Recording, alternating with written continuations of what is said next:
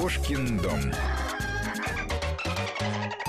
Доброе утро, дорогие друзья. В студии Екатерина Некрасова, и мы начинаем программу «Кошкин дом». Сегодня программа, которую я долго ждала, потому что говорить мы будем о моих любимых, и о ваших, конечно, тоже любимых лошадях. Лошадях, пони и об их э, особенностях, почему мы так любим этих животных. В гостях у меня сегодня э, Александр Абулиц, ведущий проекта «Планета лошадей» на телеканале «Живая планета». Здравствуйте. Александр, здравствуйте.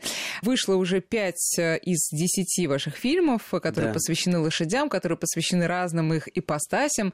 Профессиям, профессиям. 21 века, я Да. так бы это Совершенно, назвал. совершенно правильно. Но, вы знаете, все таки вот лошадиная история у всех свои, мне кажется, у каждого человека. Да, Расскажите про вашу. В моем опыте не было такого человека, который не вспоминал бы хоть что-то, что связывает его, его семью, его предков с лошадьми. Моя история, ну, не отличается, может быть, большой оригинальностью, хотя в 83 году, когда я еще учился на географическом факультете МГУ, я впервые в экспедиции воспользовался лошадьми как транспортом, потому что другого транспорта там на Большом Кавказе просто не было. В заповеднике нам всем выдали лошадей, и не интересуясь, умеем мы ездить, не умеем мы ездить, нам предоставили возможность перемещаться на них по горам Большого Кавказа. Это сурово, это прямо из лодки в воду Да, сразу да, буквально так. И через три часа я уже умел ездить, но долго потом еще залечивал э, образовавшиеся неудобства. Вот. э, Уже осознанно и с большим энтузиазмом я занялся лошадьми э, в конце 90-х годов, когда мне предоставилась возможность организации конных экспедиций по разным уголкам нашей страны, зарубежным странам в том числе. И вот уже 9 лет, как я завел свое хозяйство, где обучаю верховой езде, знакомлю всех желающих горожан с нашими очень давними спутниками, лошадьми и пони. То есть у вас свои лошади. Да, у нас небольшое хозяйство в часе езды от Москвы, где, кстати, снимались э, достаточно многие эпизоды цикла «Планета лошадей». И если кто-то уже видел фильмы, то в начале каждого фильма я еду по заснеженному полю и рассказываю По-моему, не о всегда том, заснежено, что там будет. разные. Э, Ну да, дело в том, что мы снимали последние дни октября, когда, как ни странно, снег выпал. Снег выпал и вскоре сошел. Но вот в начале каждой серии я, как правило, еду на лошади по полю и рассказываю, о чем будет этот выпуск, а в конце каждой серии я в одном и том же сеновале рассказываю какую-нибудь историю, которая связана с э, темой данного выпуска. Ну, вообще, надо сказать, что вы, насколько я, я смотрела эти фильмы, профессионально не только ездите на лошадях, но и убираете за лошадями, и чистите их, что является не только знаете- необходимым, мне кажется, элементом вообще общения с лошадью, но для новичков, насколько я знаю, вот в профессиональных конюшнях и в России, и за рубежом, это первое, что должен делать человек, который вообще хочет к лошади подойти и когда-нибудь, может быть, ее оседлать. Спасибо за комплимент. Э, Сейчас появилась достаточно большая категория коневладельцев и конелюбителей, которые даже не стремятся их оседлать, которые относятся к ним как к домашним питомцам, как уже давно относится человек к кошкам и собакам, как раз почистить лошадь, пообщаться с ней, покормить ее чем-нибудь вкусненьким или наоборот ее постоянным любимым кормом. Вот в этом многие видят э, основное удовольствие от общения с лошадьми, а вовсе не от того, чтобы их эксплуатировать с помощью верховой езды, упряжной езды и так далее. А для лошади это что правильнее? Вы знаете, я считаю такой подход, э, ну, в общем, мягко скажем, лицемерным. Мы всегда исходим из интересов человека. И если кто-то говорит, вот я буду вести себя с лошадью так, как лучше ей, вы знаете, лошадь даже не имеет представления о добре и зле. Это представление свойственно только человеку. И лошадь, если она помещена в совершенно свободную ситуацию. В одной из серий мы покажем, как ведет себя лошадь, которой предоставили свободу. Не буду кидать спойлеров. Ой, слушайте, это очень интересно. Вот. И это действительно, я надеюсь, для многих послужит любопытным открытием. Так вот, человек, когда он приручил лошадь, он приручил ее, по разным сведениям, от 6 до 9 тысяч лет тому назад.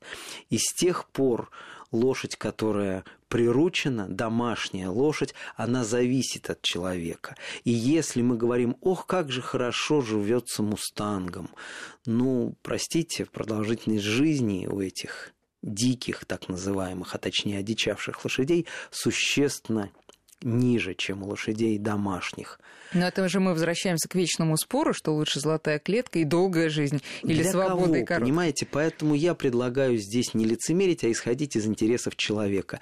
Если человеку хочется, чтобы эта лошадь общалась с ним так же, как общается с ним домашняя собака или кошка, да, он может с ней общаться на протяжении нескольких десятков лет, и лошади будет хорошо, Сколько она будет хорошо живет, себя чувствовать. скажите? Вот это вы задаете очень непростой вопрос. Этот вопрос мне задают практически на каждом занятии, на каждой конной прогулке, и на него нет единого ответа. В книге рекордов Гиннесса зафиксирована максимальная продолжительность жизни лошади 62 года. Причем, что любопытно, эта лошадь до своего преклонного возраста продолжала работать. А минимальный возраст лошади, он, конечно, никому не известен, потому что множество лошадей, особенно в условиях такого вольного содержания, погибает в первые же часы после рождения, если рядом нет человека, ветеринара, который проследит за ее угу. здоровьем. Лошади, которые эксплуатируются в спорте, если они эксплуатируются правильно, они служат человеку 25-30 лет, и более того, сейчас впервые за вот эту многотысячелетнюю историю человек стал позволять себе оставлять лошадь на пенсии. Это же очень недешевое удовольствие содержать лошадь, и если лошадь перестает приносить моральную или материальную пользу человеку, то содержать ее на пенсии – это такой жест доброй воли, и многие мои знакомые содержат лошадей, которым уже 30 и более лет, и тем не менее они считают необходимым этих лошадей содержать, обеспечивать их питание, проживание и так далее. Лошади, которые э, всю историю сопровождали человека, они, конечно, были, скажем, прямо расходным материалом. Их не щадили в военном деле, что было не только для людей, но и для лошадей опасно и фатально зачастую. Лошади могли погибнуть в первом же бою, хотя этой лошади э, было 3-4 года от роду лошади, которые эксплуатировались для работы в шахтах, для работы в упряжках, конечно, об их здоровье заботились, но заботились для того, чтобы они приносили пользу. Точно так же и сейчас есть множество лошадей, которые служат человеку, и когда они служат человеку, человек заботится о них. Другое дело, что службой стала не только верховая езда или упряжная езда, а вот это самое общение. Лошадь, которая приносит человеку замечательные, ни с чем не сравнимые эмоции, просто тем, что это огромное животное подходит и ласкается к тебе как котенок. Ну, вы знаете, в условиях нашего цифрового мира трудно переоценить такие эмоции. Вот, кстати говоря, когда к вам подходит лошадь, а у вас, наверное, есть свои любимчики. Нет, я категорически Нет? не выделяю среди Понятно. своих животных. А сколько у вас, кстати, лошадей? Сейчас у нас 15 лошадей, э, считая пони. Более того, среди этих лошадей есть не мои лошади, а лошади, принадлежащие частным владельцам. И я даже между ними и своими лошадьми стараюсь не делать различий. Мы ко всем лошадям стараемся относиться Почему? адекватно. Потому что, что будет в противном случае? Ну, в противном случае, конечно, начинаешь невольно кого-то жалеть или наоборот, кого-то тренировать правильнее. Ведь, знаете, жалость к лошади, она зачастую оборачивается ее проблемами, потому что для лошади правильная тренировка, своевременное движение, активный образ жизни, как говорят про людей, это залог ее здоровья. Если лошадь помещается в такие тепличные условия, когда ее только кормят, чистят и следят за тем, чтобы у нее был, там, не знаю, свет и подстилка, то через некоторое время у нее здоровье ухудшается, причем зачастую необратимо. Движение, нагрузка для лошади, как и для человека, является залогом ее здоровья. Да, это физическая сторона дела, а психологическая, если вы будете кого-то привечать, а кого-то игнорировать. Вы знаете, э, никого нельзя игнорировать, потому что для лошади общение с человеком – это залог того, что общение с человеком будет складываться и для человека комфортно. Если лошадь выросла, как многие из лошадей, в том числе и те, которые у меня содержатся, выросли в диком табуне – есть в нашей э, передаче в одном из выпусков эпизод, когда я рассказываю о жизни одной лошадки, которая приехала к нам из дикого табуна, из степей Калмыкии, где она прожила почти полтора года, не общаясь с человеком. Отношения для начала были, ну, мягко скажем, небезопасны для обеих сторон. Она не готова была воспринимать человека как ну, скажем друга так, или... да не то что друга, а просто безопасного для себя э, спутника. Норовила, ну, грубо говоря, обороняться. Угу. Вот, и пришлось довольно ну, интенсивно объяснять ей, что я не несу для нее опасности, что общение со мной будет комфортно. Лошадь ведь не собака, она не реагирует на э, вкусняшки так э, хорошо, как собака, не признает ни друга, ни источник своего благосостояния. Лошадь понимает отсутствие угрозы. Вот это вот одна из базовых позиций. Ну, можно хотя бы в этом смысле наделить ее пониманием добра и зла, потому что меня удивила, честно говоря, ваша фраза о Но том, это что не моя не фраза, это вообще-то задолго до меня было написано базовом документе человечества, что человек приобрел представление о добре и зле после того, он и был изгнан, собственно, из райского сада, где жил на общих основаниях, так же, как все животные, будучи сказать, обеспечен ми- минимальным, а может быть даже не минимальным набором удобств. И вот э, составив представление о добре и зле, человек стал выделяться из животного сообщества, хотя очень многие животные, прежде всего те, которые общаются с человеком много, такие как вот домашние любимцы, собаки, кошки и лошади, они начинают перенимать от нас. Многие владельцы собак знают, что у собак появилось чувство вины, чувство радости у них есть давно, а вот чувство вины, чувство дискомфорта за какой-то свой неблаговидный поступок у собак появляется. Вы знаете, когда парадокс в том, что все э, владельцы собак знают об этой способности своих питомцев ощущать чувство вины, но зоопсихологи категорически отвергают э, эту вообще гипотетическую даже возможность, но оставим этот спор на ну, их можно, наверное, совести. Что касается, все можно перевести что касается на уровне лошадей, рефлексов. Э, возможно, но те, кто любит животных, все-таки склонен больше наделять их именно человеческими ощущениями и психологическими характеристиками. Так что из э, подвластного нам и понятного нам умеют лошади в плане чувств именно? Вы знаете, лошади умеют быть благодарными. И это, наверное, важнейшее их свойство. Хотя это не похоже на то, как стремится отблагодарить, как стремится угодить человеку собака. Для лошади ее готовность служить человеку тоже можно ее расшифровать на рефлекторном уровне, на уровне инстинктов, но вот я уже не один десяток лет занимаюсь с лошадьми, и тем не менее я вижу в этой готовности, ну, извините, элемент чуда потому что огромное животное 500 килограмм испуганных мышц, как иногда я называю лошадей, которые только-только начали общаться с человеком. И тем не менее, у меня есть лошадь, которая не 500, а 850 О, килограммов весит. Что это, это за порода? Это Владимирский тяжеловоз, одна из э, лучших э, отечественных пород.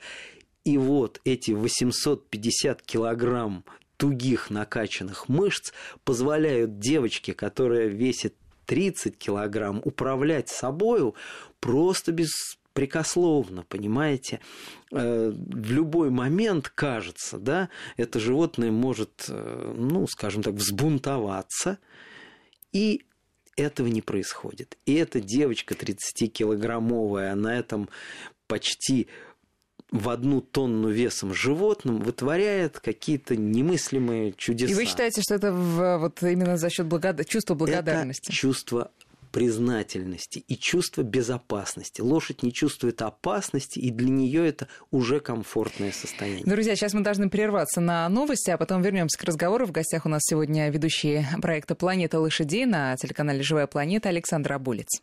Кошкин дом. Кошкин дом.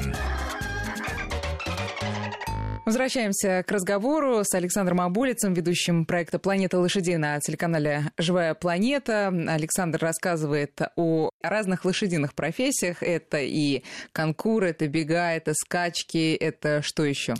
Вы знаете, э, я э, хотел бы обратить внимание на то, что старался говорить о профессиях, которые актуальны сейчас и будут актуальны в будущем, потому что в прошлом у лошадей были, конечно, профессии, которые э, уже отошли, и одна из таких профессий – это кавалерия ближайшая серия будет посвящена как раз кавалерии, но оказывается, что лошади продолжают служить человеку, в том числе и в кавалерии. К счастью, они сейчас не выходят в какие-то страшные атаки смертельные как для людей, так и для коней. Они служат в конной полиции. Они помогают любителям лошадей, реконструкторам истории воссоздать. Понимаете, это очень героическое ощущение. Кавалерия не зря всегда была любима, как поэтами, так и представительницами прекрасного пола, потому что кавалерия это красиво, это было по-настоящему сокрушительной боевой силой на протяжении нескольких тысячелетий. И играть в кавалерию сейчас любят даже вполне взрослые, серьезные люди. Они чувствуют себя благородными гусарами, чувствуют себя лихими казаками, чувствуют себя рыцарями, стрелками из лука. Да и, и маленьким вот мальчикам мы этом... покупаем, конечно, игрушечную лошадку в первую Вы очередь. Вы знаете, ну, сейчас я не имею статистики. все таки наверное, PlayStation пользуется у маленьких мальчиков большей ну, популярностью. это постарше. А Хотя вот там, я вижу, тоже появляются, как ни странно, вот кавалерийские какие-то имитации э, не так пока распространены. Это не так просто сделать. Но, получается, современные профессии, они больше, не больше, а в основном они эстетические. Они Вы знаете, именно... эстетические и эмоциональные эмоциональные. Это становится не просто полноправным, а доминирующим видом использования животных в целом. Я бы об этом, э, может быть, поговорил в отдельной передаче, но если говорить о лошадях, да, спорт, который вы упомянули, конкур, выездка, троеборье, есть еще множество видов спорта, но спорт, он же для человека не необходим, он для человека является прежде всего источником эмоций, адреналина, причем как для самого участника, так и для сотен тысяч зрителей. К сожалению, в нашей стране пока такой популярности конного спорта, какая есть в Европе, и какая была, кстати, в недавнем прошлом, мы пока не наблюдаем, но Ну, недавнее это вы какой имеете в виду, помимо 19 века? 20 Нет, век? Я имею это... в виду, конечно, 20 век. Угу. В 20 веке были очень популярны как виды конного спорта, которые пришли к нам из кавалерии, так и виды конных состязаний. Надо отличать испытания лошадей на ипподроме, такие как бега и скачки, от видов конного спорта. Это конкур, выездка, троеборье и другие. Так вот, состязания лошадей на ипподроме были популярны так, что фотографии московского ипподрома редко вмещают всю трибуну, все э, ограждения, которые просто увешаны людьми. И популярность московского ипподрома позволяла, ну вот в 20 веке, да, совсем недавно, лет 50 назад, финансировать Большой театр. И те доходы, которые получал ипподром, они ну, составляли основу благосостояния конных заводов, позволяли разводить этих лошадей. Удивительно, а с Большим театром-то какая была связь? А с Большим театром была связь такая, что Большой театр не был так э, высоко рентабелен, как сейчас. На его содержание, на э, труппу, на постановки тратились огромные средства, а билеты, тем не менее, оставались ну, доступными по цене для широких масс. Э, не будем сейчас, наверное, комментировать ценовую политику Большого театра, но, тем не менее, ипподром оставался доходным, высокорентабельным предприятием за счет массового интереса наших сограждан к бегам и скачкам, причем к бегам даже более. К бегам больше? Да. Почему? Объясню. В нашей стране, как вы, наверное, слышали, да, не круглый год сухо и тепло. Да, мне рассказывали. Скачки э, могут проводиться на хорошем грунте в условиях, когда лошади, скорость которых достигает почти 60 км в час, двигаются по ровному, сухому, комфортному грунту. Э, скачки это когда на лошади сидит жокей и лошади состязаются на дистанциях э, там, чуть больше километра и до двух-трех километров. А бега возможно проводить практически при любой погоде. Бега проводятся и по льду, как они, собственно, и были затеяны в XVIII э, веке графом Орловым, когда бега устраивались на ледяных дорожках, лошадей куют специальными подковами, шипованными, практически зимней резиной их оснащают. И вот они в легких санках развивали очень большую скорость. И сейчас, кстати, на бегах скорость рысаков достигает почти 50 км в час и они могут проводиться практически в любое время года. По некомфортной вот этой грязной такой раскисшей дорожке летят наши роски. Русские тройки – это вообще уникальное российское, так сказать, ноу-хау. Да? Они состязаются в зимнее время они достигают тоже Есть рекордных. с участием да, троек. забеги троек. Вот это да. Они проводятся, к сожалению, не так часто, но тем не менее, пока еще у нас есть Александр, люди, которые могут собрать тройку. Раз вы заговорили о тройках, я не могу не спросить то, что мучает всех обывателей, когда они смотрят на тройку. Боковым лошадям ведь очень тяжело бежать, наверное. Неудобно. Вы знаете, никому не тяжело.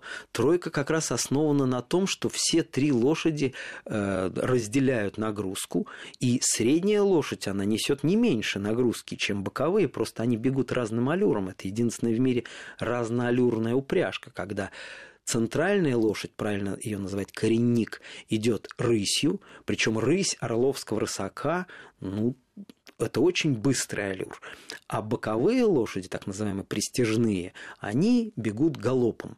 И при этом на трех лошадей равномерно распределяется нагрузка, и за счет того, что три лошади, а не одна тянут эту сравнительно не тяжелую да, упряжку, как раз и достигается вот эта фантастическая максимальная скорость для упряжной езды. А если э, коренник побежит галопом? Ну, это будет для состязания так называемый сбой, потому что в рысистых бегах и в том числе в забегах троек очень важно, чтобы лошади сохраняли тот аллюр, который полагается. Но когда я говорила о неудобствах, я имела в виду прежде всего, конечно, изогнутые шеи. Вы знаете, изогнутая Или это шея... дело привычки? Нет, это исключительно дело привычки. Лошадь ведь, она не будет долго терпеть то, что ей некомфортно. В этом тоже одна из Э, так сказать, особенностей сотрудничества человека с лошадью, что дискомфорт, конечно, есть. И лошади с человеком скакать, конечно, тяжелее, чем без него. Но этот дискомфорт для лошади, ну, как для нас любая работа, понимаете? Нам ведь не всегда хочется Привыкаешь в 7 потом. часов просыпаться и к 8 быть уже в офисе. Но вот это вот, э, скажем так, допустимая степень за, ну, насилия, скажу прямо, да, заставить самого себя тоже не всегда просто. Так вот, и лошади Вот работают. смотрите, в первом а, вашем фильме, который назывался именно «Бега», если я не ошибаюсь, да. да. Там была такая фраза, сказанная то ли вами, то ли Жаким, а там тоже в бегах жаки? Нет, в бегах наездники. Наездники. А, так вот, о том, что лошадь, она же, когда бежит, она должна идти рысью, насколько я понимаю. Да.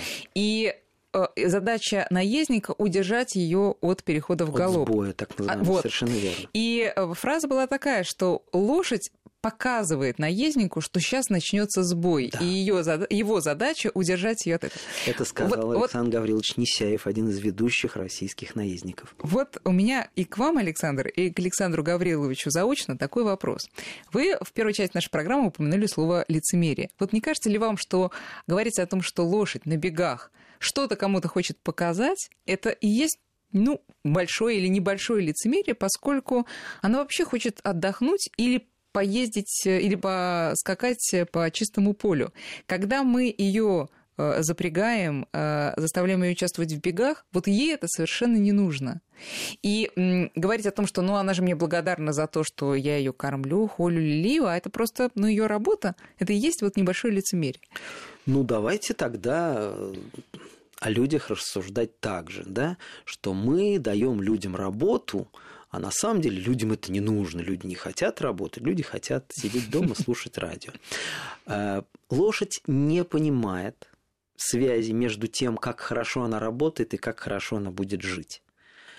Люди-то, по-моему, не все понимают, но это тоже тема, наверное, Отдельная передача, да, это точно. А, так вот, э, Александр Гаврилович говорил о том, что лошадь показывает ему, что ей тяжело, понимаете? И он в данном случае без всякого лицемерия идет ей навстречу, можно так сказать, и своим филигранным управлением позволяет ей снизить темп, не перейти на галоп, потому что галопом лошади кажется, что галопом скакать легче. На самом деле затраты энергии у нее будут больше. И тут наездник оказывается тем самым, ну извините, эффективным менеджером, если кому-то так э, симпатично это название, который предполагает за своего подопечного. Не очень, не очень может быть опытного, дальновидного, да, дальновидного но тем правильно. не менее очень, э, ну, искреннего сотрудника. Александр, извините, сейчас мы должны прерваться на прогноз погоды и потом вернемся к разговору. Кошкин дом. Кошкин дом. Возвращаемся к разговору с Александром Абулицем, ведущим проекта «Планета лошадей» на телеканале «Живая планета». Сегодня премьера шестой серии этого а, проекта, который называется «Кавалерия». В 9, ну вот уже сейчас идет, или в 19 часов будет а, повтор сегодняшнего фильма. А, всего фильмов будет 10. Давайте перечислим, что было, что будет. Значит, были... Были бега, расистые бега, Э, первый выпуск. Второй выпуск о скачках. Третий выпуск, если я не ошибаюсь, это конкур, один из олимпийских видов конного спорта. Четвертый выпуск о выездке и троеборье, о двух других олимпийских видах конного спорта. И пятый выпуск, э, на мой взгляд, не очень точно назван конный туризм. Я бы назвал его лошади для души, потому что в нем самые различные лошадиные профессии. Там и э, верховая прогулка по роскошным горным ландшафтам Кавказа, и общение с мини-лошадьми, на которых никто не собирается ездить верхом. Которые и похожи на, ну, прямо на собачек практически, только да, очень больших, да, они, они очень маленькие. Не очень большие, некоторые даже меньше многих собачек. Но если представить себе лошадь, высота которой в холке 38 сантиметров. Да, это забавно. И серия, которая идет сегодня, называется «Кавалерия». В ней рассказывается о работе лошадей в конной полиции и об одном виде конных исторических реконструкций, когда взрослые люди играют в кавалерию mm-hmm. прошлого. Ожидаются серии о выставках лошадей, где на них смотрят с эстетической точки зрения, но и с точки зрения их соответствия той или иной породе. Ожидается серия о традициях, которые связывают нас с нашим славным прошлым. Ожидается серия о вольных лошадях, о тех лошадях, которые не знают, э, скажем так, всадника. Ну, это вот, очень интересно. Э, это, это, для меня, например, это самое Лошади в кино тоже серия, которую мы постарались э, снять. Там, наверное, самым интересным будет работа конных каскадеров.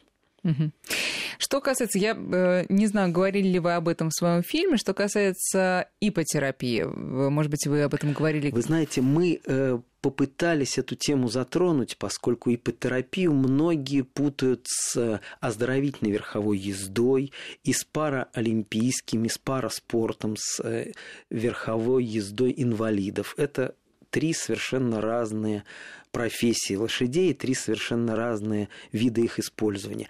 Ипотерапия – это очень древний и эффективный способ лечения, К сожалению, в нашей стране он не входит в перечень официальных медицинских методик, э, и официально никакой доктор не может прописать вам ипотерапию, но порекомендовать могут как в случае э, нарушения опорно-двигательного аппарата, так и в случае реабилитации после инсультов, инфарктов и, конечно, помощь детям, страдающим аутизмом, помощь детям, страдающим церебральным параличом, для их большей социализации, для того, чтобы лошади помогали этим детям общаться с людьми, как ни странно. Вот это удел ипотерапии. Но есть оздоровительная верховая езда, которую без ограничений можно рекомендовать.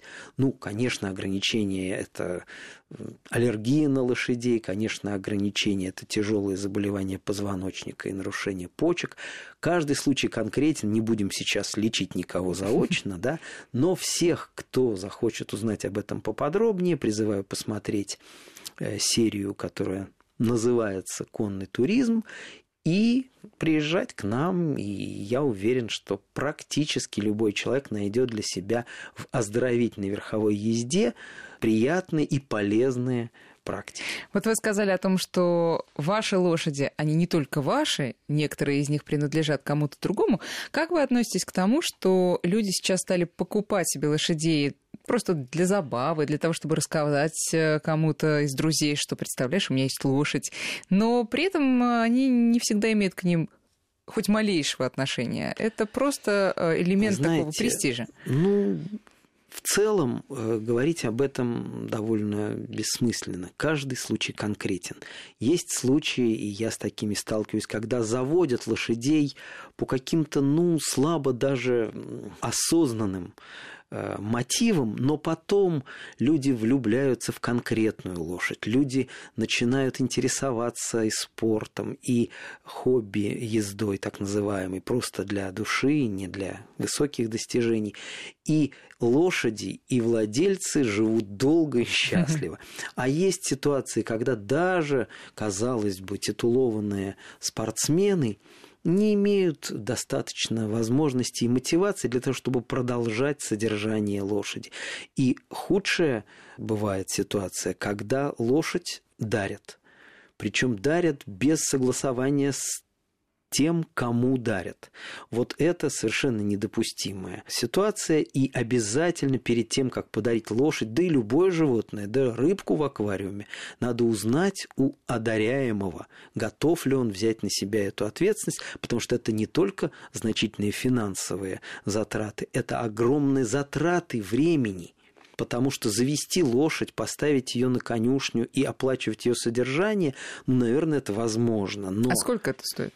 Вы знаете, ну вот я могу сказать только про нашу конюшню, у нас стоит 10 тысяч рублей в месяц, но на конюшнях с более комфортными условиями для лошадей и владельцев, эта сумма может в несколько раз превышать. А лошадь сама переживает, когда она переходит от владельца к владельцу? Насколько она... она ну, понятно, что она ориентирована на человека, но насколько она привязчива?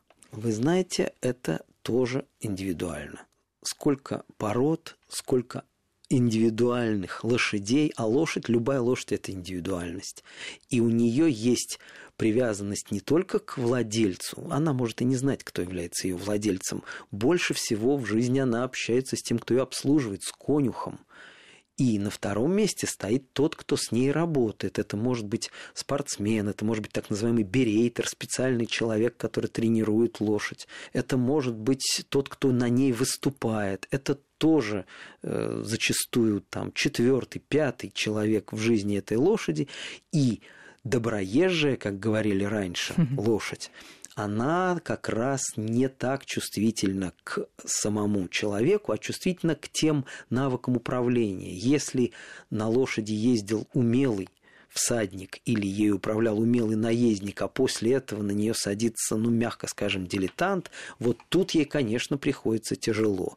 И только очень хорошо воспитанная лошадь прощает человеку его ошибки в управлении ею. Просто э, часто же сравнивают лошадей и собак, и вы сами тоже говорили, что они похожи, но, по крайней мере, уж явно больше похожи, чем лошади и кошки, поскольку кошки вообще на человека... Вот вы знаете, я бы так не сказал. Иногда лошади бывают э, скорее в статусе кошек. То есть человек подходит и пытается с лошадью пообщаться, а лошадь не хочет. Вот кошку очень тяжело заставить быть даже как говорит моя супруга, ну-ка иди ты к нам, работай кошкой. Это значит, подходи, ласкайся, позволяй себя почесать. Так вот, лошадь зачастую ведет себя как кошка, а не как собака. Заставить ее как собаку бросаться к вам, ну, распростертое объятие да. лошади, это вообще выглядит достаточно травмоопасно. Но если вы хотите, чтобы она бросалась к вам так же, как и собака, этого практически никогда не будет. Да, она будет к вам благосклонна, это уже хорошо. Ну а к кому она все-таки способна испытывать сильные эмоции, потому что стоит взглянуть на в лошадиные глаза, и тебе кажется, что это очень одухотворенное существо, и, безусловно, способное на сильные именно проявления любви. Так ли это? Вы знаете, вот так же, как о добре и зле, о любви э, животного к человеку я бы так э, не говорил, как о любви человека к человеку, во-первых, ну и даже об отношении человека к животным. Лошади очень привязываются к тому человеку, который ну, который с ними, я бы сказал, адекватен. Если даже вы работаете с лошадью, у вас не должно быть э, с ней неоправданных жестоких отношений, хотя указать лошади на ее ошибки обязан любой всадник, любой владелец, чтобы уберечь ее от худшего. Понимаете? Если с лошадью конюх, тот, кто ухаживает за ней, просто ну, ласково разговаривает, почешет ее, даст ей вкусного корма, у нее к нему формируется наиболее позитивное отношение. Как вот оно это проявляется потом? Проявляется в том, что лошадь дает ему войти в ее пространство. Это уже немало. Для такого большого, но тем не менее пугливого животного это уже демонстрация ее хорошего отношения. Дает ему войти, может попытаться так же, как к своему собрату отнестись к конюху, так ну, губами так легонько почесать его. То, что у животных называется груминг, да, наверное, видели такие сцены из э, дикой природы. Вот. если лошадка ластится, но это тоже демонстрация того, что она доверяет, что она не просто ждет от вас какой-то вкусняшки, какого-то лакомства, она готова протянуть вам свою голову, свою эту дивную гибкую шею.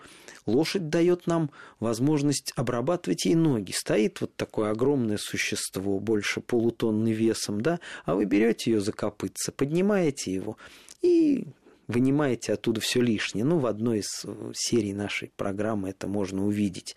Да? Ей не составит труда вас плечиком немножко толкнуть и навсегда отбить вам охоту. Но, тем не менее, она этого не делает. Вот это доверительное отношение к человеку есть демонстрация ее благосклонности. Александр, спасибо вам большое. Александр Аболец был сегодня у нас в гостях, ведущий проекта «Планета лошадей» на телеканале «Живая планета». Я надеюсь, друзья, мы вас вдохновили, поскольку сейчас долгие праздники. Самое время пойти пойти и попрактиковать свое хорошее отношение к лошадям, чего мы вам с Александром и желаем. Всего доброго. Спасибо, приезжайте.